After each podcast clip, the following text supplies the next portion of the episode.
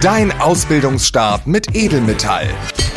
Der Podcast der IG Metalljugend mit Linda Achtermann und Marco Reinders. Ja, und damit wieder einmal herzlich willkommen bei eurem Lieblingspodcast Edelmetall.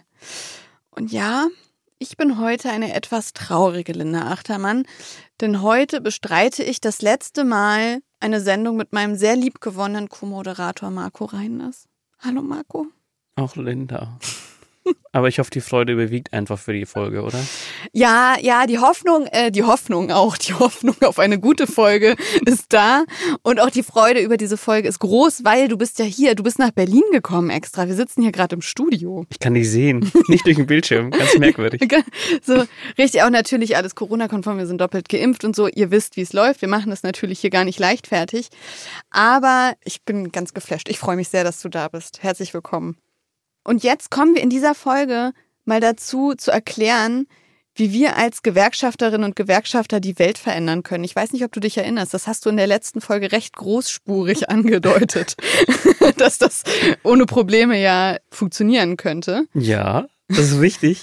Und zwar sprechen wir heute über gesellschaftspolitische Bedeutung von Gewerkschaften. Mhm. Und um in das Thema richtig einzutauchen, bleiben wir auch bei dem Wort Politik kleben. Mhm. Und zwar beim Ausstrahlungstermin beziehungsweise gestern eigentlich bei uns, ja. haben ja die Bundestagswahlen schon stattgefunden. Und was jetzt uns allen noch bevorsteht, sind die Sondierungs- und Koalitionsverhandlungen für die neue Regierung. Und genau dafür setzen wir jetzt dann dem nächsten Zeichen. Das stimmt, genau. Weil das wird komplizierter werden, das wissen wir alle, als es jetzt die letzten Jahre war. Und am 29.10. ist deswegen großer Hashtag Verwandel-Aktionstag der IG Metall mit dezentralen, natürlich das Wort des Jahres, vielfältigen Aktionen, auch bei euch vor Ort. Und Marco hat es ja schon gesagt, wir wollen als IG Metall an diesem Tag ein Zeichen setzen. Und vielleicht fangen wir mal bei dem Wort Verwandel an, weil das ist ja jetzt hier ein gesprochenes Medium. Ihr seht ja gar nicht, wie das jetzt hier geschrieben ist. Aber das Wort Verwandel setzt sich einmal aus fair, wie faires Handeln und Wandel, naja, das erklärt sich jetzt von selbst zusammen. Und Marco, was steckt denn jetzt dahinter? Verwandel, was soll das heißen? Ja, im Endeffekt möchten wir eben unsere Forderungen bei den Koalitionsverhandlungen mit einbringen. Ja. Und uns geht es im Endeffekt darum, dass wir einen fairen Wandel der Wirtschaft herbeiführen. Weil ich glaube, alle unsere Hörerinnen und Hörer da draußen haben es mitbekommen. Hm. Wir haben einfach eine Klimakrise und deshalb werden sich perspektivisch verschiedene, ja, ich sag mal, Industriezweige und auch Arbeitsplätze verändern. Ja. Und uns ist einfach wichtig, dass wir da alle Beschäftigten, die wir draußen haben, mitnehmen können, dass wir denen eine Perspektive geben können und dass sie halt einfach Sicherheit für eine gute Arbeit haben. Richtig. Und was wir dafür brauchen, ist zum einen eine Politik, die eben Arbeitnehmerinnen und Arbeitnehmer bedenkt, wenn es darum geht, die Transformation zu gestalten. Wir brauchen aber auch mehr Einbezug von Gewerkschaften, mehr Mitbestimmung bei diesem Prozess. Und es gibt ja auch noch Jugendforderungen, die mit dazu gehören und die auch an diesem Aktionstag zum Tragen kommen, ne? Ja, absolut. Also wir wollen auch einfach als IG Metalljugend unsere Kampagne Aboom, also Ausbildung besser und mehr. Das ist ein guter Kampfschrei, das muss man sagen. Ja, Aboom! Ganz genau. Ja, vorantreiben und da auch einfach nochmal einen, einen großen Meilenstein setzen, eben für die rechtlichen Rahmenbedingungen der Dualstudierenden mhm. und ähm, die Idee der umlagefinanzierten Ausbildungsgarantie. Ja, das ist ganz wichtig. Und wir haben schon ähm, vor der Bundestagswahl mit der DGB-Jugend, also der Deutschen Gewerkschaftsjugend, zusammen versucht, genau diese Forderungen nach vorne zu tragen und hören damit jetzt einfach auch nicht auf. Und deswegen laden wir euch alle ganz herzlich ein, auch am 29.10. mit auf die Straße zu gehen, mal bei euch vor Ort zu fragen, was ist eigentlich geplant. Und wenn noch nichts geplant ist, dann könnt ihr ja auch einfach gleich was anstoßen und äh, da nochmal ein Zeichen zu setzen und zu sagen, wir sind immer noch da und wir haben immer noch Forderungen, die mit bedacht werden müssen. Und damit kommen wir auch schon zu unserem heutigen Thema und zwar die gesellschaftspolitische Bedeutung und die Standpunkte von Gewerkschaften. Und heute drehen wir den Spieß einfach mal um und du erzählst uns mal, was uns die Folge noch erwartet. Na gut, das ist gar kein Problem. Ich habe mich ja vorbereitet. Also, wir starten mit einer kleinen Rundfahrt durch die inneren Überzeugungen eines jeden Gewerkschafters und einer Gewerkschafterin, die weit über den Betrieb hinausgehen, vielleicht sogar gesellschaftspolitisch geprägt sind. Und wir erklären euch also, Warum gehört eine gesunde Abneigung gegen Nazis definitiv dazu, wenn ihr GewerkschafterInnen seid? Und warum finden GewerkschafterInnen den Kapitalismus eigentlich eher geht so, anstatt mega nice? Und wir sprechen darüber, wie steht die IG Metall Jugend zu aktuellen gesamtgesellschaftlichen Themen wie der Klimakrise? Wir haben es ja gerade schon angerissen.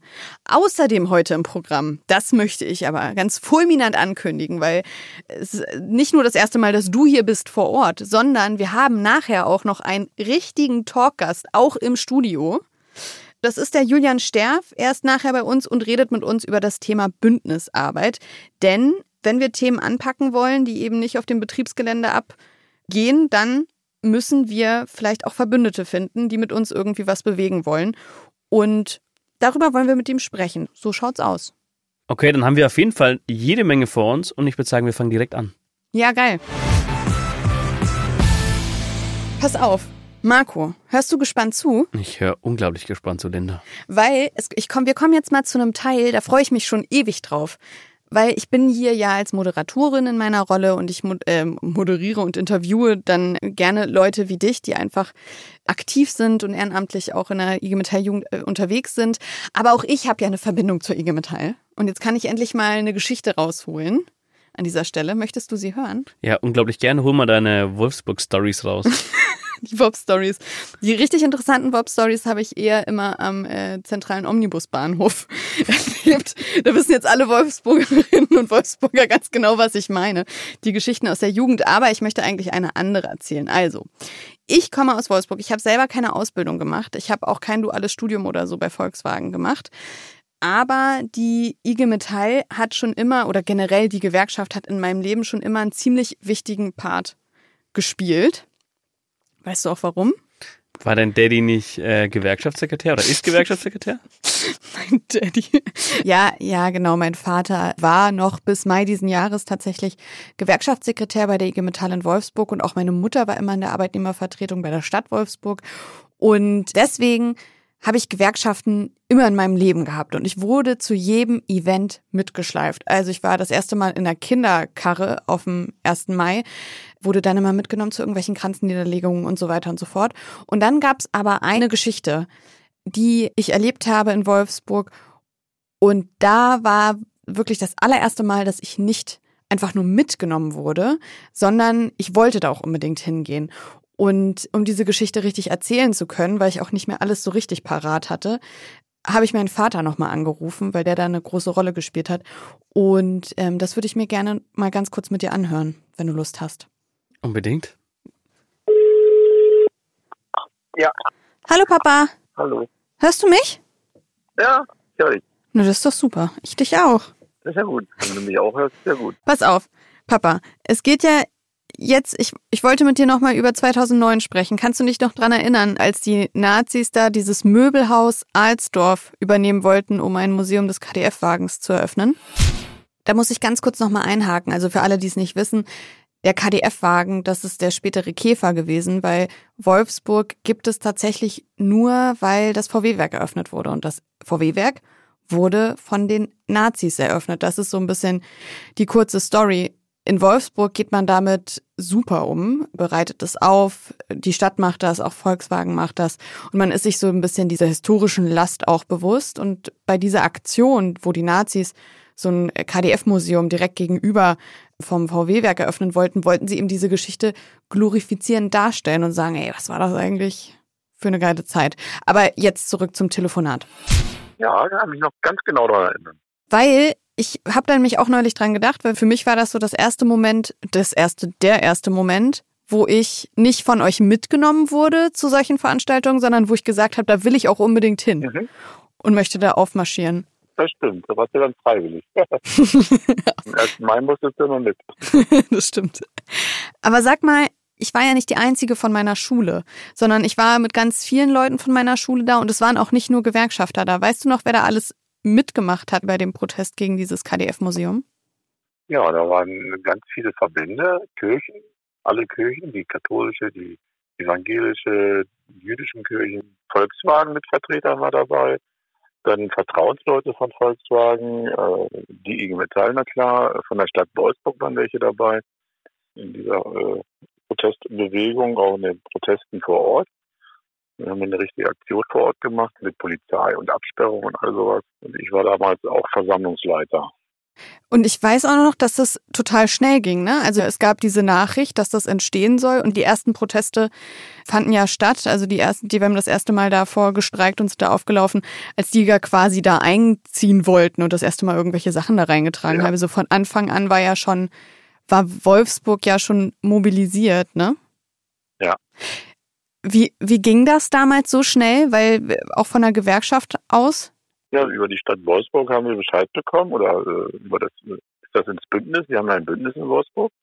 Den Schulterschluss der Wolfsburger Demokraten, der 2007 gegründet wurde. Und immer dann, wenn wir hören, dass die äh, Nazis oder andere antidemokratische Bewegungen in Wolfsburg irgendwas machen wollen, dann wird er aktiviert. Ja, und die haben sich ganz schnell entschlossen, eine Aktion zu machen. Das, äh, wie gesagt, in dem Bündnis sind ganz viele äh, unterschiedliche Bewegungen drin über Schüler, äh, Stadtjugendring und Gewerkschaften natürlich alle aus Wolfsburg hier, die aktiv sind, DGB. Ja, und ganz schnell haben wir über die Stadt Wolfsburg Bescheid bekommen, äh, dass da ein Verkauf ansteht. Das Ende vom Lied war ja, Sie konnten natürlich das Museum nicht aufmachen. Nee, das Ende vom Lied war, äh, durch die vielen Proteste haben wir dann die Idee entwickelt, das Ding selbst zu kaufen, mhm. das Möbelhaus.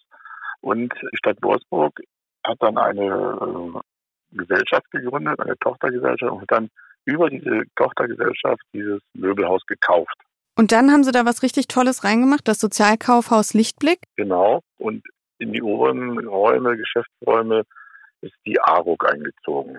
Genau, die Arbeitsstelle gegen Rechtsextremismus und Gewalt.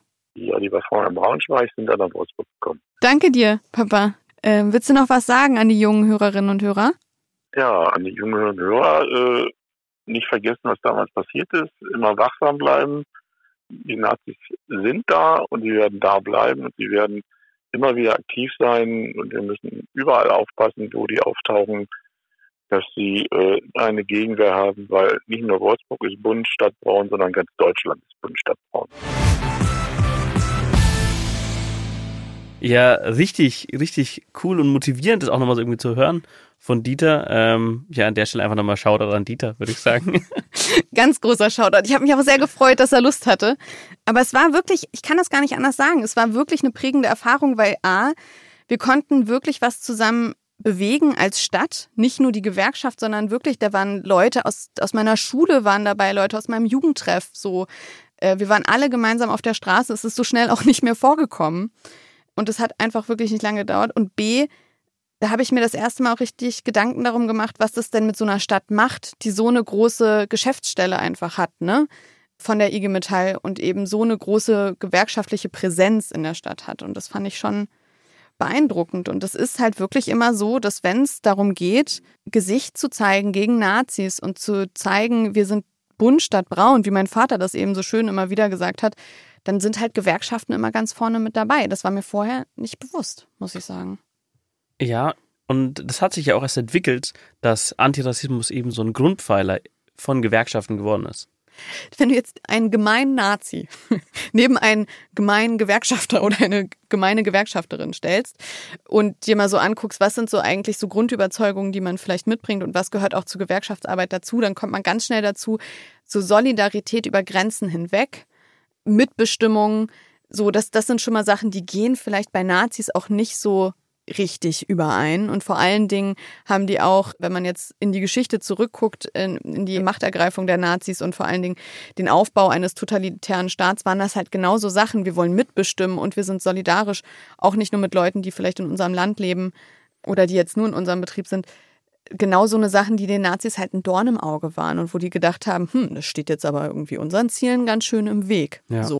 Und ich glaube, ergänzend kommt auch einfach nochmal dazu, wir stehen ja schon irgendwie eher für so eine Politik, sage ich mal, der Gleichheit. Also, Voll. dass wir Menschen irgendwie alle gleich viel wert sind. Ja. Und wenn wir uns jetzt irgendwie mal das Weltbild von so Nazis anschauen aus der Zeit, hm. also die haben halt ganz anders gedacht. Also ich sage hier nur Stichwort arisch und wie auch immer und ja andere Gruppen waren da überhaupt nicht gut gesehen, sondern das ist, das ist eigentlich schon falsch ausgedrückt. Also, was die Nazis ja damals auch angestellt haben ähm, während des Holocausts, ähm, beschreibt ja einfach, wie ungleich die sozusagen da die, die Ansicht an, an Menschen sind. Wenn wir jetzt doch nochmal wieder zurück in die Geschichte gucken, Wir haben schon gesagt, stellt man einen Nazi und einen Gewerkschafter nebeneinander, ist relativ klar, so richtig viele Berührungspunkte gibt es da nicht. Und das haben auch die Nazis damals erkannt. Gewerkschaften wurden verboten, Gewerkschafter wurden verfolgt, mhm. wurden ermordet, wurden ins KZ gesteckt. Also es war einfach, ja, irgendwann auch nicht mehr möglich für Gewerkschafter im Nationalsozialismus als Gewerkschafter zu existieren. Ja. Genau das Datum im Endeffekt. Mitte April wurde der Befehl eigentlich schon vorbereitet. 1933 ähm, schon, ja, ne? genau, 1933, mhm. Mitte April. Und am 2. Mai wurden ja die Gewerkschaften tatsächlich dann auch zerschlagen. Mhm. Am 1. Mai waren sie sozusagen auch noch mit, ja, den Nazis, muss man eigentlich fast sagen, auf der Straße und haben den, ich glaube, Nationalen Arbeitertag. Tag der nationalen Arbeit. Genau, haben den ja sozusagen, ich sag mal, in Gänsefüßchen noch gefeiert. Mhm. Und am nächsten Tag um 10 Uhr waren sie dann vor allen Gewerkschaftshäusern gestanden, SA und SS, und haben die Türen eingetreten und wie du schon gesagt hast, haben die Menschen in sogenannter Schutzhaft genommen. Auch wenn man das nicht schutzhaft nennen kann, aber bedrückend. Ich finde es bedrückend. Eine bedrückende, bedrückende Gänsehaut, das kann man gar nicht anders sagen. Und deswegen gehört es so ein bisschen zur DNA der Gewerkschaftsbewegung, einfach ein Bollwerk gegen nationalsozialistische Tendenzen zu sein. Und das ist heute nicht anders. Also wir fahren jetzt seit ich glaube, zwei Jahren, oder? Gibt es die Initiative Hashtag klare Kante, wo es einfach nochmal Informationsmaterial gibt, auch tolle Flyer, wo ihr euch darüber informieren könnt, wie kann ich denn überhaupt mit Leuten, bei denen ich so ein so Nazi-Tendenzen in meinem Freundeskreis finde, wie kann ich denen begegnen, wie kann ich da diskutieren, wann lohnt es sich noch zu diskutieren und so weiter. Das ist super cooles Informationsmaterial. Es gibt geile Sticker. Aber es geht noch weiter. Es geht noch weiter. Und zwar wir haben ja, oder wir sprechen auch später nochmal über das Thema Bildung. Ja. Und äh, die Metall Jugend hat nämlich auch ein Stammtisch-Kämpferin-Seminar. Ja. Also da geht es im Endeffekt darum, wie kann ich denn eben so, ich sage jetzt mal, den Scheißhausparolen äh, ein bisschen entgegenstehen und die auch ent zu entkräften. Wir haben jetzt unseren ersten Themenblock abgeschlossen. Das haben wir euch ja am Anfang versprochen. Wir wollen darüber sprechen, warum finden wir als Gewerkschafterinnen und Gewerkschafter Nazis eher nicht so geil. Und was wir auch nicht so geil finden, was wir auch ein bisschen kritisch sehen, ist der Kapitalismus. Und Kapitalismus ist an sich schon mal ein großes Wort. Mhm. Es wird irgendwie auch nicht einfacher, das zu beschreiben, warum wir das nicht so äh, geil finden. Aber ich finde, wir sollten es mal einfach probieren. Und ich glaube, mit dir habe ich wieder mal dafür den richtigen Mann an meiner Seite, weil ich gehört habe aus verschiedenen Quellen, ich habe ja sowas noch nicht mitgemacht, aber dass das ja auch Grundwissen aus dem Jugend 1 Seminar sein könnte. Also wie, warum sind wir kapitalismuskritisch und was hat irgendein Schneider damit zu tun? Genau, es ist eben eine Geschichte aus dem Jugend 1, wo es so ein bisschen darum geht zu verstehen, welchen Vorteil hat denn eigentlich so ein, so ein klassischer Unternehmer. Hm. Und dafür müsst ihr euch jetzt vorstellen, es gibt einen Markt, äh, einen Markt. Oder einen Mark. Vielleicht gibt es auch einen Mark. Der Kollege, Kollege Mark Hinze. Auf dem Markt, ja. Der Mark auf dem Markt, genau. äh, und der Schneider sozusagen, Mark, äh, bietet da immer seine Hosen an, die er selber schneidert. Mhm. Auf diesem Markt bietet er normale seine Hosen an und eines Tages kommt eben, äh, ich sag mal, ein Unternehmer, würde ich ihn jetzt mal nennen, her und sagt zu Schneider hinter, hey, willst du bei mir nicht sozusagen arbeiten? Ich gebe dir jeden Tag 20 Taler, dass du sozusagen für mich die Hosen schneiderst und ich verkaufe sie dann selber auf dem Markt. Mhm. Denkt sich Schneider hinzu, ja, ist doch eigentlich eine ganz gute Idee. Ich schneide ja eh lieber selber die Hosen und stehe gar nicht so gern hier, um die irgendwie wieder zu verkaufen. Und er hat auch kein unternehmerisches Risiko dann mehr, ne? Genau. Das, ähm, äh, kriegt jeden Tag die 20 Taler und muss nicht hoffen, dass Petra mal kommt und wieder Hosen für den Uwe kauft. Genau, also Kollege Schneider-Hinze arbeitet jetzt eben mit verschiedenen Schneiderinnen und Schneider eben bei diesem Unternehmer ja. und macht da die Hosen. So. Und lass mich raten, der kriegt dann mit nach einer gewissen Zeit, ey, die Hosen werden für das und das Geld verkauft, sagen wir mal 10 Taler. Ich verdiene 20, wenn ich zwei Hosen mache, dann ist das irgendwie, reicht es aus und will dann nach zwei Hosen Schluss machen und der Betriebsleiter, der Chef sagt ihnen, Moment mal, ich habe dich hier für den ganzen Tag eingekauft. Du kannst jetzt nicht einfach nach Hause gehen, nur weil du meinst, du hast ja deine 20 Taler verdient. Und ihm wird klar, wow, okay, der verdient richtig an uns. So, ich bin da vielleicht jetzt nicht so den fairsten Deal eingegangen. Ja, am nächsten Tag spricht er mit dir und sagt, hey Leute, ist doch eigentlich total dumm. Wieso verdienen wir denn eigentlich zum Beispiel so wenig oder wieso müssen wir so lange arbeiten und rechnet denen sozusagen vor und hält eine starke Rede, dass der Unternehmer sozusagen so viel Hosen verkauft und sehr, sehr viel Geld damit verdient. Uh, da kommen wir jetzt aber auch nochmal zu einem äh, ganz wichtigen Wort in dem Zusammenhang, oder? Mehrwert. Vielleicht können wir das nochmal ganz kurz erklären. Was, was ist jetzt genau ein Mehrwert und warum ist das an dieser Stelle jetzt hier so wichtig? Im Endeffekt, Mehrwert ist ja das, was dem Unternehmer dann, oder anders, was geschaffen wird von ja. den Schneidern durch das Produzieren der Ware. Okay, jetzt haben wir irgendwie gerade gut erklärt, was ist irgendwie Kapitalismus, was ist eine kapitalistische Produktionsweise und warum sind wir jetzt nochmal kritisch? Gute Frage. Ich sag mal, ein bisschen das Problem, was, was wir so am Kapitalismus sehen, ist zum einen, dass wir ja erstmal Geld brauchen, um mehr Geld zu verdienen. Mhm. Also ich brauche irgendwie Produktionsmittel, wenn ich jetzt der Unternehmer sein will und da wirklich was reißen will. Und der Kapitalismus grundsätzlich, ich sage es einfach mal ganz frech, der scheißt eigentlich drauf, wie es den Menschen außenrum geht, hm. wie es der Umwelt geht und ob das nachhaltig ist, was wir gerade tun. Ja. Und der Kapitalismus wird immer wieder dafür sorgen, dass es im Endeffekt Finanzkrisen in irgendeiner Form geben wird. Hm. Also er ist eigentlich instabil im ökonomischen Sinne eigentlich. Hm. Und deswegen wird es immer wieder Krisen geben. Und es gibt immer Ungleichheiten und Ausbeutung im Kapitalismus. Das sehen wir auch heute, wenn wir irgendwie mal, keine Ahnung, ich sage jetzt mal in irgendwelche Werke, Textilwerke vielleicht schauen in Indien, wie da teilweise die, äh, ja, ich sag mal, Kolleginnen da behandelt werden mhm. und unter welchen Bedingungen die da arbeiten. Dessen eben, ich sag mal so Anzeichen, was der Kapitalismus da tut. Und wir finden ihn halt deswegen auch ziemlich scheiße. Gewerkschaften sind halt dafür da, dass wenn wir uns zusammenschließen als Arbeitnehmerinnen und Arbeitnehmer, dass wir dann unsere Interessen gegenüber dann dem Fabrikbesitzer, dem Unternehmer durchsetzen können. Weil der Kapitalismus eben nur den Leuten quasi zuhört, die viel Geld haben, über viele Produktionsmittel verfügen. Die können auch ihre Interessen super easy durchsetzen. Ja. Aber wenn man jetzt als Schneider Hinze dann auf einmal nur noch fürs Qualitätsmanagement zuständig ist und einer von einem ganzen Betrieb ist, dann kann man alleine nicht so viel erreichen, aber zusammen halt dann eben doch mehr. Ja, aber ich glaube, das Spannende ist auch nochmal, wie sich der Kapitalismus jetzt irgendwie entwickelt hat über die Jahre. Mhm. Und jetzt denken wir irgendwie, ja, Schneider Hinze, da hatten die damals schon relativ viel Macht irgendwie, diejenigen, die Geld hatten. Aber wenn wir jetzt mal in die moderne Welt schauen, also es gibt ja tatsächlich Menschen sozusagen, die haben mehr Geld, als manche Länder Geld haben. Ja. Und unglaublich und ungeheuren Einfluss. Ist es das richtige Wort? Ich glaube schon, es ist krank. Man kann es gar nicht äh, anders sagen. Also es ist halt schon wenn man sich anguckt, wie ungleichmäßig Produktionsmittel, Geld auf der Welt verteilt sind, ist es gar nicht verwunderlich, dass es Menschen gibt, die sich entschieden haben, mit irgendwelchen anderen Leuten zusammenzuschließen und zu sagen, okay, irgendwie muss man da ein Gegengewicht herstellen. Marco, meinst du, die Leute haben uns bis hierhin zugehört? Ich denke doch.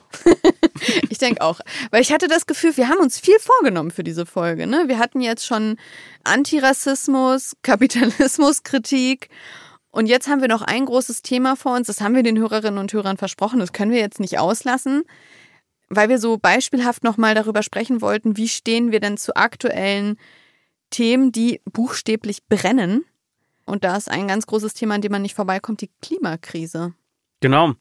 Als Gewerkschaft müssen wir stärker als bisher die Ansprüche von guter und sicherer Arbeit beziehungsweise auch Ausbildung eben mit den Ansprüchen einer nachhaltigen, einer ökologischen Umweltpolitik zusammenbringen. Und dazu gehört es ja auch irgendwie in irgendeiner Form, dass wir zusammenarbeiten mit Umweltverbänden und ich sage jetzt einfach mal was, Fridays for Future vielleicht?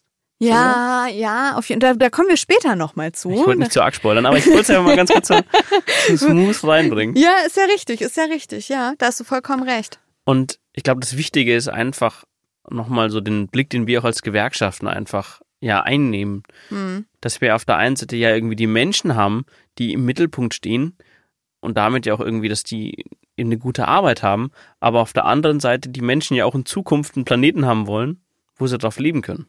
Richtig, das ist genau der Punkt. Das ist ja tatsächlich nicht mein einziger Job, den ich äh, mache für so Audioproduktion. Und ich hatte in meiner ähm, in der Vergangenheit auch öfter irgendwelche Interviews, die ich mit Fridays for Future Leuten vorbereiten musste für andere äh, Veröffentlichungen und so. Und was man gerade am Anfang 2020, äh, Ende 2019, als, diese, als es angefangen hat, ähm, ne, da hat man dann Leute getroffen, super inspirierend, die aber dann teilweise gesagt haben, ja, wir brauchen eben eine Transformation. Das Wort haben wir vorhin am Anfang der Folge schon super oft gedroppt. Ähm, es muss sich was ändern. Verbrennungsmotoren sind nicht die Zukunft. Und dann verlieren wir halt Leute. Dann haben halt Leute irgendwie halt keine Jobs mehr, aber wir müssen halt gucken, dass wir den, äh, den, den Erdball retten. Ja. Und ich würde einfach gleich mal reingrätschen, ja. weil, also auch gerade, es gibt bestimmt viele Geschäftsstellen, wo das so ist, aber ich kann einfach mal direkt auch aus meiner Geschäftsstelle in Bamberg so ein bisschen berichten. Ja. Wir sind halt eine Geschäftsstelle, wo sehr, sehr stark am Automobil hängt und sehr, sehr stark halt auch, zumindest aktuell noch am fossilen Verbrennungsmotor. Ja. Und da stellen wir uns natürlich auch die Frage, hey, wie geht's eben mit den Beschäftigten weiter? Und jetzt wird auch immer wieder über ein Verbot vom fossilen Verbrennungsmotor gesprochen. Irgendwie 2030 wird in den Mund genommen. Jetzt müssen wir uns überlegen, das ist in neun Jahren. Da ist natürlich für viele, bei mir jetzt im Betrieb direkt, die Frage, hey, wie geht's dann für mich weiter? Wir haben gute 6.500 Beschäftigte und haben bis jetzt zwar schon einen guten Plan irgendwie für die Zukunft, aber 2030, hey, das sind neun Jahre. So, ja, ja. versucht da mal irgendwie so eine Region, die wir auch haben in Bamberg, wo eben weit über 20.000 in der Region direkt am Verbrenner arbeiten. Ja, voll. Und genau das ist es, ne? Das, das erklärt es halt perfekt. Also als Gewerkschaften haben wir, wie du vorhin gesagt hast, die Menschen im Blick und deren Arbeitsplatz. So, wie kann man eine Transformation schaffen und was macht die Klimakrise mit Arbeitsplätzen in Deutschland? Und das ist genauso wichtig, wie zu sagen, es gibt diese Klimakrise und wir müssen da irgendwas ändern, ist halt genauso wichtig zu sagen, das stimmt. Aber wir müssen gucken, dass wir das ändern, ohne dass ganz viele Menschen auf einmal ihre Arbeit verlieren oder dass das auf dem Rücken der Arbeitnehmerinnen und Arbeitnehmer ausgetragen wird. Ne? Absolut. Und das war mir auch nochmal wichtig. Also ich habe ja mhm. gerade nochmal irgendwie so den Swing reingebracht sozusagen mit oh. den, wie es jetzt bei mir in der Region aussieht. Aber nichtdestotrotz will ich ja auch eine Zukunft haben, in der ich irgendwie leben kann, wo nicht nur irgendwie die ganze Zeit Umweltkatastrophen sind, ähm, wo wir uns die Welt irgendwie kaputt machen. Und ich glaube, genau dafür ist es auch wichtig, dass wir irgendwie als Gesellschaft technologieoffen sind mhm. ähm, und dass wir uns halt wirklich überlegen, wie können wir diese Transformation fair gestalten. Voll. Und ich weiß, irgendwie, wir haben jetzt gerade immer noch, aber einen Punkt habe ich noch. Einen Punkt habe ich noch, den ich gerne noch dazu sagen würde. Weil, wenn man darüber nachdenkt, was das für eine Aufgabe ist für eine Gesellschaft, für ein Land, für die ganze Welt, zu überlegen, wie gehen wir damit um, dass es eine Klimakrise gibt und dass so eine Sachen wie die Überschwemmungen, die wir jetzt in Deutschland gesehen haben, einfach immer häufiger passieren. Wie können wir das organisieren? Dann liegt es eigentlich, wenn man echt genauer drüber nachdenkt, auf der Hand, dass es ganz, ganz wichtig ist, sich als Gewerkschafterinnen und Gewerkschafter da einzubringen und eben die Stimme der Arbeitnehmer da irgendwie in diesen Prozess hineinzutragen, ähm, um aber auch irgendwo anzuerkennen, dass man auch eben andere Leute dafür braucht, um diese Aufgabe anzupacken. Dass unser Standpunkt nicht der einzige Standpunkt ist, der wichtig ist für diese Unterhaltung, aber trotzdem ganz wichtiger ist und nur durch uns in diese Unterhaltung getragen wird. So, jetzt befinden wir uns schon wie durch Zauberhand in unserem Interview, was wir so groß angekündigt haben. Wir sind jetzt nicht mehr zu zweit, sondern wir sind jetzt zu dritt im Studio. Hallo. Hallo Julian. Schön, dass du den Weg zu uns gefunden hast. Ich würde dich, bevor es losgeht, einmal kurz vorstellen. Wir haben uns ja zusammengefunden, um jetzt hier nochmal über Bündnisarbeit zu sprechen. Das haben wir jetzt in der Folge immer schon wieder so ein bisschen angeteased. Es ist ein ziemlich sperriger Begriff und jetzt kommen wir mal dazu, das so ein bisschen praktisch mit dir zu beschreiben. Aber erstmal zu dir. Du bist Julian Sterf, das ist dein gesamter Name, ist richtig? Da fehlt der Zweitname, aber den lassen wir mal links liegen. ich hätte, ich hätte ihn auch mitgenommen. Wie du willst. Du darfst doch gerne als Julian Sterf hier weiter unterwegs sein. Damit bin ich absolut zufrieden. Du bist Teil der JAF bei Siemens Energy hier in Berlin und so viel kann man sagen. Du bist ziemlich erfahren in Bündnisarbeit. Kann man sagen. Kann man sagen. Marco, ich glaube, du hast dir die erste Frage an unseren Interviewgast aufgeschrieben. Ja, und zwar haben wir uns bis gerade eben ganz viel schon über die Klimakrise unterhalten. Und deshalb die erste Frage an dich. Wieso ist gerade die Bündnisarbeit dabei so wichtig und was können wir damit bewirken? Die Klimakrise und die damit einhergehende Transformation ist eigentlich das perfekte Beispiel, weshalb Bündnisarbeit für uns so wichtig ist als Gewerkschaften und halt auch als Arbeitnehmerinnen und Arbeitnehmer. Mhm. Denn das, was da jetzt auf uns zukommt in den nächsten 10, 20, hoffentlich nur 20, vielleicht auch 30 Jahren auf dem Weg zur Klimaneutralität, das ist ja nicht was, was wir alleine als Gewerkschaften verhandeln können, sondern da sind wir nicht nur angewiesen auf die Politik, sondern auch auf die Gesellschaft und auf Gruppen aus der Gesellschaft heraus. Mhm. Und das sind dann natürlich einerseits so Fragen wie, wie wird das bezahlt? Was gibt die Politik für Rahmenbedingungen vor? Aber wie ist auch das Verständnis für das, was wir machen, für unsere Arbeit, für unsere Grundlagen, damit wir gut leben können, aus der Gesellschaft heraus? Und da ist halt Fridays for Future zum Beispiel eine ganz interessante Truppe, ähm, mhm. weil die auf der einen Seite aus oft einer sehr anderen Richtung kommen als wir, aber großen Einfluss haben auf Stimmungen in der Gesellschaft, auch auf die Politik, hat man ja in den letzten Jahren gesehen. Und deswegen ist das für uns auf der einen Seite wichtig, das, was die erreichen, für uns auch zu nutzen, beziehungsweise mhm. Mit gleichen Zielen viel zu erreichen. Und auf der anderen Seite bei denen Verständnis für uns zu schaffen, damit wir nicht nur diese Transformation so einigermaßen überstehen, sondern dort mitgenommen werden und eventuell sogar davon profitieren können. Da ja. wäre jetzt bei mir so ein perfektes Beispiel. Ich komme aus dem Gasturbinenwerk Berlin-Moabit. Perfekt, da wollte ich hin. Gasturbinen sind jetzt nicht äh, das Paradebeispiel für grüne Technologien, zumindest auf den ersten Blick. Die kann man auch teilweise mit Rohöl befeuern. Das ist nun, weiß Gott nicht, klimaneutral. Nee. Und deswegen wäre natürlich der erste Gedanke, was, was hat denn jetzt Fridays for Future für ein Interesse an diesem Werk? Deren erster Wunsch wäre, könnte ja eigentlich nur sein, bloß weg mit diesem Produkt. Machen Hoffentlich, wenn dich, genau, machen wir dicht, ja. brauchen wir nicht mehr, machen wir irgendwo was anderes auf und gut ist.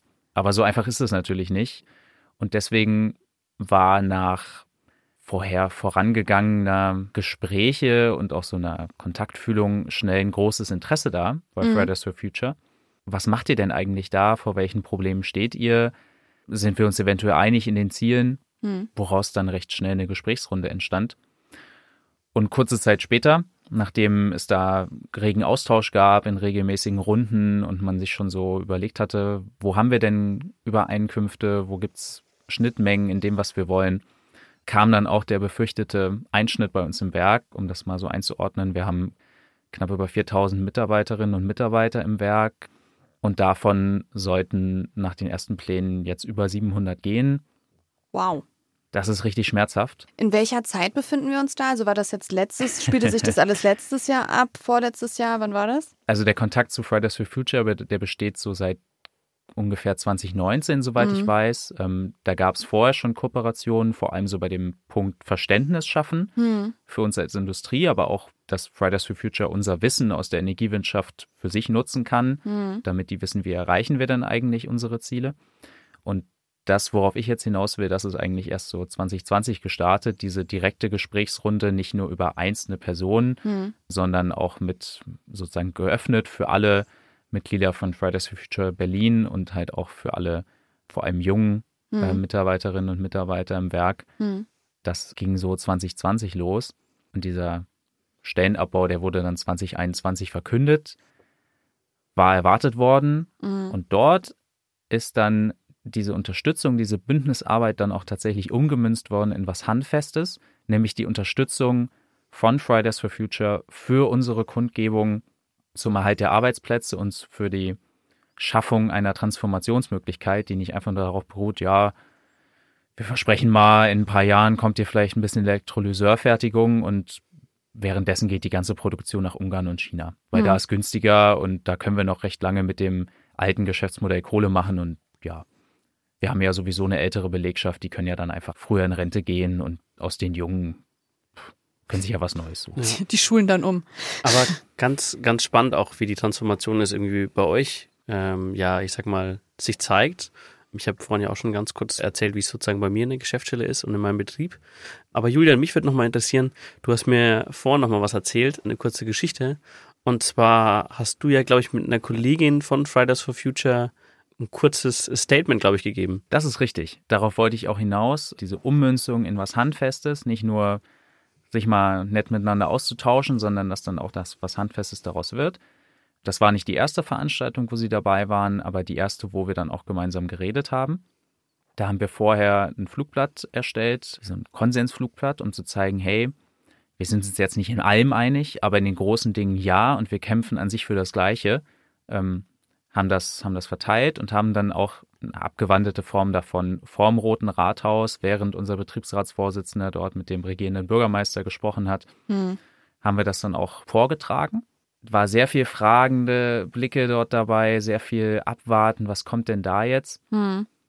Und da muss man dann auch ganz klar sagen, also die Rede und die Reaktionen, die waren geil. Richtig geil. Also ja. die sind total ausgetickt, nachdem wir da fertig waren, haben applaudiert. Und ich weiß halt auch von mehreren Freunden, dass da auch mehrere gesagt haben, boah, so in dem Sinne hätte ich jetzt ja gar nicht erwartet. Mhm. Und cool, dass die hier sind. Mhm. Und das ist natürlich sowohl für Fridays for Future als auch für uns super wichtig. Ja. ja. Dass wir uns halt nicht spalten lassen in diesem Punkt, auf der einen Seite sind die Schülerinnen und die Studenten von Fridays for Future, die haben noch nie gearbeitet und die wollen unsere Jobs wegnehmen und sonst was. Hm. Auf der anderen Seite sind die Facharbeiterinnen und Arbeiter im Werk, deren Jobs wegfallen sollen, beziehungsweise die Angst um ihre Tätigkeit haben. Na klar.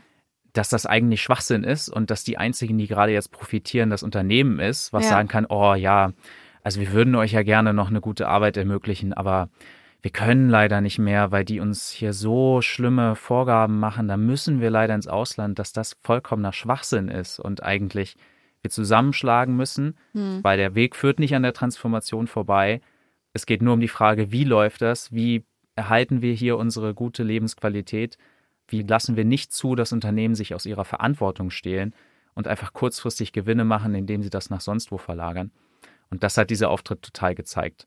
Ich kann mir richtig vorstellen, was das für eine Stimmung gewesen sein muss, weil ich glaube, das löst einfach vielen Menschen aus, wenn man sieht, dass da Leute hinkommen, von denen man gedacht hat, hm, irgendwie stehen die vielleicht gar nicht so auf meiner Seite und man merkt, doch, und wir können das gemeinsam schaffen und die unterstützen uns und wir unterstützen die und wir gehen jetzt gemeinsam diesen Weg. Ne? Das ist irgendwie voll die schöne Sache einfach so an sich. Absolut. Was würdest du denn sagen, wie wichtig ist Bündnisarbeit generell für Gewerkschaftsarbeit? Ich würde sagen, überlebenswichtig. Ja. Weil an sich in der, in der Arbeit, die wir normalerweise machen, in den Betrieben, also auf der Ebene der Vertretung unserer Mitglieder und dem Aushandeln von Tarifverträgen, da kriegt man vielleicht auch mal so einen, so einen sehr engstirnigen Blick. Naja, wir machen halt unser Ding und die Politik macht ihr Ding und die Gesellschaft sowieso. Was hat die mit uns zu tun? Aber das ist, das ist halt leider Schwachsinn. Wir ja. sind nicht unabhängig von dem, was politisch und in der Gesellschaft passiert. Auch da muss man wieder sagen, da ist halt Transformation der Industrie das beste Beispiel. Es ist halt nicht egal, welche politischen Entscheidungen getroffen werden, ob sozusagen von gewissen politischen Strömungen einfach vorgeben wird, naja, da machen wir halt äh, einen festen CO2-Deckel und einen Zertifikatehandel und dann regelt der Markt und der Markt regelt dann halt einfach gnadenlos die Industrie hier weg. Hm. So einfach ist das Ganze nicht. Und deswegen brauchen wir diese Bündnisse, um mhm. Druck auszuüben auf die Politik, um Verständnis aus der Gesellschaft dafür zu haben, um Verständnis in den Parteien auch zu haben, in dem, was sie machen und das zu bekommen, was wir von unserem Land und von unserer Gesellschaft wollen. Gute Arbeit, gute Arbeitsbedingungen, eine Gesellschaft, in der auch in unseren Betrieben, aber auch sonst generell niemand von Diskriminierung bedroht ist oder sonst was. Einfach in einem Land, in dem wir gut und gerne leben. Und das machen wir nicht, indem wir nur alle paar Jahre auf die Straße gehen, für einen guten Tarifvertrag kämpfen, ja. sondern das ist noch viel, viel mehr. Und da ist dann die Gewerkschaft sowohl Vertreter als auch Lobbyist in den Parlamenten, als auch Diplomat in anderen Bündnissen, mhm. als auch diejenigen, die halt auch andere mal unterstützen, wenn es nicht so gut läuft und damit Vertrauen aufbauen, das wir in unserem täglichen Leben dann auch brauchen als Arbeitnehmer. Das hast du sehr schön gesagt, muss ich, muss ich mal zugeben hier an dieser Stelle. Ich glaube, so zum Ende des Interviews, wir sind ja jetzt, wir haben jetzt über dieses große Problem Transformation und Klimakrise, wie können wir dem begegnen, irgendwie gesprochen. Ich glaube, da draußen versteht jetzt so ziemlich jeder oder jede, was ist Bündnisarbeit, an welchen Punkten können wir das brauchen. Vielleicht wäre es nett, jetzt abzuschließen, nochmal mit so kleinen Praxistipps, für alle, die zuhören, zu sagen, wie kann ich denn selber jetzt, wenn ich sage, ich möchte Bündnisarbeit aufbauen bei mir im Betrieb? Was sind da so die ersten Schritte, die ich gehen muss? Vielleicht auch an euch beide. weil ihr nun mal aus Betrieben kommt und da nochmal einen anderen Einblick habt. Was können wir denn jetzt ähm, Petra vor ihrem Handy, die jetzt gerade diesen Podcast hört, mitgeben, die sagt, ey, ich möchte mich jetzt auch nochmal bei mir im Betrieb mehr mit dem Thema Klimakrise oder Antirassismus oder so beschäftigen. Was sind da so die ersten Schritte, die man gehen sollte? Julian, möchtest du anfangen? Ich würde sagen, einfach fragen. Ich kenne das und ich denke, das kennt auch jeder sonst. Man hat immer so ein bisschen Angst, einfach irgendwo anzufragen oder anzuklopfen oder einfach vorbeizukommen und zu sagen, hey, ich bin von hier und hier, ich komme eigentlich aus einer anderen Richtung, wie sieht es denn bei euch aus? Aber meine Erfahrung hat gezeigt, man rennt da eigentlich immer offene Türen ein. Hm. Also das ist vielleicht ein bisschen zu, es ist ein bisschen simpel, aber eigentlich einfach machen. Einfach vorbeigehen, einfach sagen, hey, lasst uns zusammenarbeiten, wir wollen eigentlich doch das Gleiche. Ist schon mal eine gute Faustregel. Marco, möchtest du noch was hinzufügen? Hm, ich finde, Julian hat das schon ganz gut ähm, dargelegt. Also wirklich einfach auf die zugehen, mit denen auch einfach ja in, den, in eine Diskussion treten, was denen wichtig ist. Mhm. Und ähm, jetzt sind wir ja auch vor einem Podcast so zum Ausbildungsstart. Ja. Und deswegen glaube ich, ist auch einfach nochmal wichtig zu sagen, hey, wenn ihr Lust habt, so Themen zu diskutieren, dann schaut doch einfach mal beim OJA vorbei, also beim Ortsjugendausschuss, weil im Ortsjugendausschuss werden die Themen diskutiert, wo halt eben die Leute vor Ort Bock drauf haben. Hm. Und wenn ich Bock drauf habe, mich über die Klimakrise zu unterhalten, dann kann ich das halt auch saugut im Ortsjugendausschuss machen. Mir hat dieses Gespräch sehr, sehr viel gebracht. Ich hoffe dir auch, Julian. Du hattest Spaß bei uns, hoffe ich. War sehr schön bei euch. sehr schön. Man spürt auf jeden Fall, dass Julian so ein richtiger Vollblutgewerkschafter ist. Ja, das Hat stimmt. Hat richtig Spaß gemacht. Ähm, auch im Vorfeld und jetzt im Podcast, dass wir uns gemeinsam unterhalten haben. Ja. Ich finde, das hat einen Applaus verdient. Und weil ich hier so ein geiles Nippelboard habe, wie damals bei äh, TV Total, wer das noch kennt von unseren Zuhörerinnen und Zuhörern, der ist für dich. Danke, dass du da warst. Danke, dass ich herkommen durfte. Hast du das gehört? Ich habe gezaubert. Linda, Zauberin. ich habe nämlich gerade unseren Interviewgast weggezaubert. Und jetzt sind wir nur noch zu zweit, weil die Folge ist fast vorbei. Um welches Thema geht's jetzt, Marco? Wir würden gerne nochmal mit euch über die Bildungsarbeiten der IG Metall sprechen. Wir haben es nämlich, auch wie alles, wir streuen ja unsere, unsere Teaser hier, wie Brotkrumen, damit ihr, damit ihr zum Ende dieser Folge findet. Wir haben es schon ein paar Mal ange, angeschnitten, ne? Zu sagen, hier, das kommt jetzt vom Jugend 1 Seminar oder Bildungsarbeit, das gehört auch ein bisschen so zum Kern der Gewerkschaftsarbeit. Vielleicht kommt das auch jetzt, dass wir das jetzt sagen. Auf jeden Fall haben wir es schon ein, zweimal jetzt heute angesprochen. Was heißt das denn, Bildungsarbeit? Was ist das denn in der IG Metall? Wie kann man es zusammenfassen? Die Bildungsarbeit ist, in, oder ist, wenn ich der Grundstein, um gute Gewerkschaftsarbeit zu machen. Mhm. Und wir haben ja vorhin auch schon über die verschiedenen Themen gesprochen, also irgendwie Klimakrise, Kapitalismuskritik, welche Rolle hat die IG Metall oder allgemein Gewerkschaften in unserer Gesellschaft? All das ähm, und noch viel mehr ist Teil unserer Bildungsarbeit. Und das Besondere ist, finde ich persönlich, die Bildungsarbeit, die wir machen, die ist jetzt nicht irgendwie so klassisch, wie es in der Schule ist, so man hat irgendwie einen Unterricht oder hat irgendwie so ein besonderes Seminar, sondern ich finde, da hat man ein ganz eigenes Feeling und man lernt auch, ich sag mal, vernünftig miteinander zu diskutieren und auch einen Diskurs über verschiedene Themen zu führen.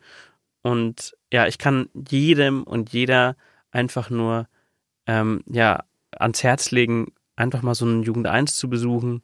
Wenn ihr da Bock drauf habt, könnt ihr euch bei eurer Jugendsekretärin oder bei eurer Geschäftsstelle vor Ort einfach melden oder eben bei eurer JAF. Das sind einfach die Grundsteine, um gute Interessensvertretungsarbeit zu machen. Voll.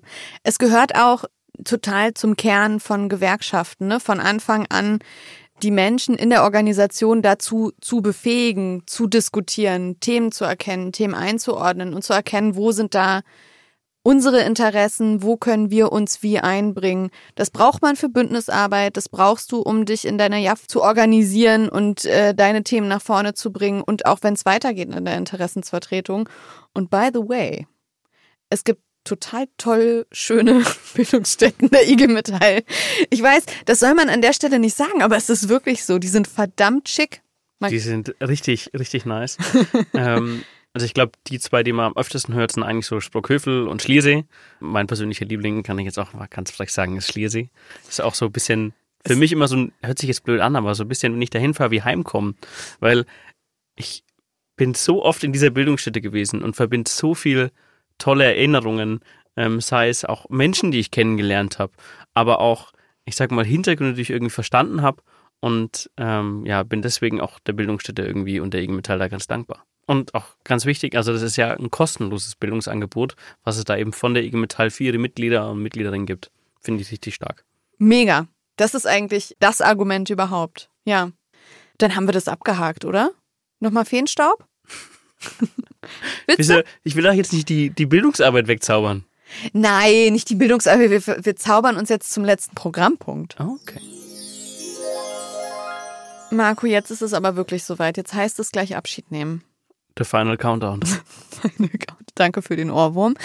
Wir können natürlich nicht schließen, um jetzt mal darüber zu sprechen, was für dich nach diesen drei Folgen Ausbildungsstart Spezial überhaupt kommt. Du verlässt jetzt diesen Podcast als mein Co-Moderator, das ist für mich schon schwer genug. Ich möchte aber wissen, dass du es gut hast. Also, was, was passiert denn danach? Was machst du denn jetzt? Also tatsächlich ist es nicht nur mein Abschied aus dem Podcast, sondern ich werde jetzt zum 1.10. mein äh, JAF-Amt niederlegen und beginne nämlich ein Intensivstudium in Frankfurt, Frankfurt an der Europäischen Akademie der Arbeit.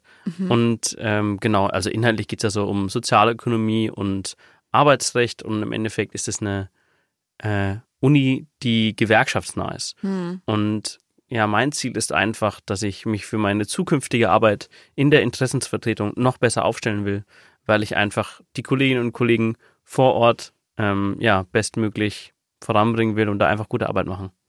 Da ist jetzt neben meinem weinenden Auge, weil du gehst, ein lachendes Auge aufgeploppt, weil du gerade gesagt hast, das machst du, um dich für deine weitere Arbeit in der Interessensvertretung nochmal zu, zu stärken und besser auszubilden. Das heißt, du bleibst der IG Metall auf jeden Fall erhalten, ja? Ja, auf alle Fälle. Ich glaube, ja, einmal so tief in der IG Metall gibt es für mich zumindest keinen Weg wieder davon weg. Vielleicht mal zwischenzeitlich ein bisschen weniger ehrenamtlich, ähm, aber IG Metall ist auf jeden Fall ja mein Herzblut auch mit dabei. Sehr schön. Das hat man auch gemerkt. Das habe auch ich gemerkt, die letzten Folgen. Vielen, vielen Dank, dass du Lust hattest, diesen Podcast mitzumoderieren. Das muss man an dieser Stelle nochmal sagen. Ehrenamt war es auch in diesem Fall. Also du hast dafür nichts bekommen, außer unserer Anerkennung und meinen großen Dank und viele Lacher meinerseits. Ich lache über alle deine Witze. Ja, auch wenn sie nicht immer gut sind, aber Linda ist immer dankbar, das Publikum auf jeden Fall. Ja, das stimmt. Ähm, und es war großartig, es hat super viel Spaß gemacht, mit dir zu arbeiten. Und ähm, was würdest du denn sagen? Haben wir denn jetzt nach diesen drei Folgen Ausbildungsspezial hoffentlich die Leute erreichen können da draußen, die gedacht haben, ist die IG Metall Jugend was für mich? Konnten wir alle Themen setzen, die wir setzen wollten? Also ich finde, wir haben eine unglaubliche Bandbreite an Themen abgerissen und haben uns da auch immer von Folge zu Folge gesteigert. Und ich glaube, wir haben jetzt fast schon so einen Gewerkschafter in den Crashkurs in drei Folgen Edelmetall geschaffen. Und ähm, deswegen würde ich das klar bejahen. Ja, unser Ziel war, euch zu zeigen, die IG Metall Jugend, die ist ein Platz für alle, die sich für Gewerkschaftsarbeit interessieren, die was in ihrem Betrieb reißen wollen und die, das haben wir jetzt mit dieser letzten Folge auch besprochen, die die Welt so ein bisschen verändern wollen, vielleicht auch besser machen wollen. Und wenn ihr Bock habt, dabei zu sein, würden wir uns freuen, euch irgendwann mal in dieser Organisation wiederzutreffen, auf der einen oder anderen Veranstaltung, vielleicht am 29.10. Beim, beim Aktionstag, vielleicht aber auch in unserem heißen Herbst, der jetzt noch ansteht. Den haben wir noch gar nicht. Haben wir den schon besprochen? Was ist denn der heiße Herbst? Das ist ja, das hört sich ja schon fast verboten an. Das hört sich verboten gut an, vor allem. Und zwar am 26.10. Nee, stopp, am 29.10. Verwandel-Aktionstag. Da geht es einfach nochmal darum, um bei den Koalitionsverhandlungen ordentlich Druck zu machen und unsere Themen zu platzieren. Das haben wir am Anfang von der Folge ja schon kurz erzählt. Da wollen wir auch einfach nochmal die Themen von der Jugend mit reinbringen. Deshalb äh, geht vor Ort zu den dezentralen Aktionen wenn ihr nicht wisst, wo die sind, fragt bei euch in der Geschäftsstelle nach oder bei euch im Betrieb. Die können euch sicherlich Auskunft geben, damit wir eben unsere Themen in der nächsten Regierung bestmöglich platzieren können. Genau. Und danach geht es weiter mit dem heißen Herbst, wenn ihr erstmal denkt, oh, jetzt direkt auf die Straße gehen. Es wird doch auch schon kalt. Lasst euch davon bitte nicht abhalten, aber ihr könnt auch erstmal eine Online-Petition unterschreiben, um unsere Themen nochmal zu platzieren. Da muss ich nochmal ganz kurz den Namen raussuchen, weil der ist gar nicht so kurz. Das ist nämlich die Petition für gute Ausbildung und ein geregeltes duales Studium von der IG Metall-Jugend. Was unterschreibt man da, wenn man die unterschreibt, Marco? Also grundsätzlich geht es einfach darum, nochmal um bei der Politik und den Arbeitgebern unsere Themen von der Kampagne Ausbildung besser und mehr nochmal stärker zu platzieren. Um zu sagen, hey, schaut mal, wie viel Kolleginnen und Kollegen da draußen hinter der Forderung stehen, um ein besseres duales Studium oder eine bessere Ausbildung auf Dauer zu schaffen. Genau, und das ist so ein bisschen der Startschuss, um zu sagen, wir bleiben jetzt nicht leise, wir machen hier den einen Aktionstag, wir machen ein bisschen was vom Wahlkampf und dann gucken wir mal, was passiert. Nein, so sind wir nicht drauf, sondern wir machen weiter Druck bis zum Jahresende. Deswegen geht dieser heiße Herbst auch noch bis in den Dezember rein. Wir hoffen mal auf nicht so kalte Temperaturen, damit man auch draußen ordentlich laut sein kann. Und wenn ihr auch Bock habt, da aktiv zu werden, es sind immer die gleichen Leute. Ich glaube, so viel haben wir jetzt bis jetzt euch mitgeben können. Ne? Fragt eure JAF, fragt in eurer Geschäftsstelle nach. Ihr könnt auch das Ressort für junge IG Metall und Studierende anschreiben. Es gibt Flyer für diesen heißen Herbst und es gibt Ideen für Aktionen, die ihr starten könnt. Hauptsache, ihr seid dabei. Es ist wie mit der Bündnisarbeit. Einfach machen. Einfach machen, einfach ansprechen. Und ich freue mich auf jeden Fall auf die verschiedenen Aktionswochen im Herbst, die auch nochmal von der IG Metall Jugend selbst gestartet werden in den verschiedenen Geschäftsstellen. Ihr habt es vorhin auch schon gehört dezentrale Aktionen sind einfach der Shit. Und deswegen gibt es in dem heißen Herbst auch nochmal jede Menge dezentrale Aktionen, um einfach für unsere Themen Druck zu machen. Auf jeden Fall. Das heißt, wir können uns jetzt gar nicht so richtig ausruhen. Auch für uns wird es ein heißer Herbst. Es ist zwar hier ein Abschied, aber woanders geht es weiter, kann man sagen.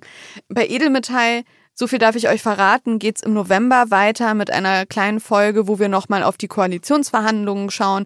Wir gucken, wie läuft der heiße Herbst eigentlich, wie war der Aktionstag. Das mache ich dann zusammen mit Florian Stenzel, einem, naja, okay, ein Ersatz für einen Marco Reinders. Und dann, Florian, nein, ich freue mich sehr auf dich.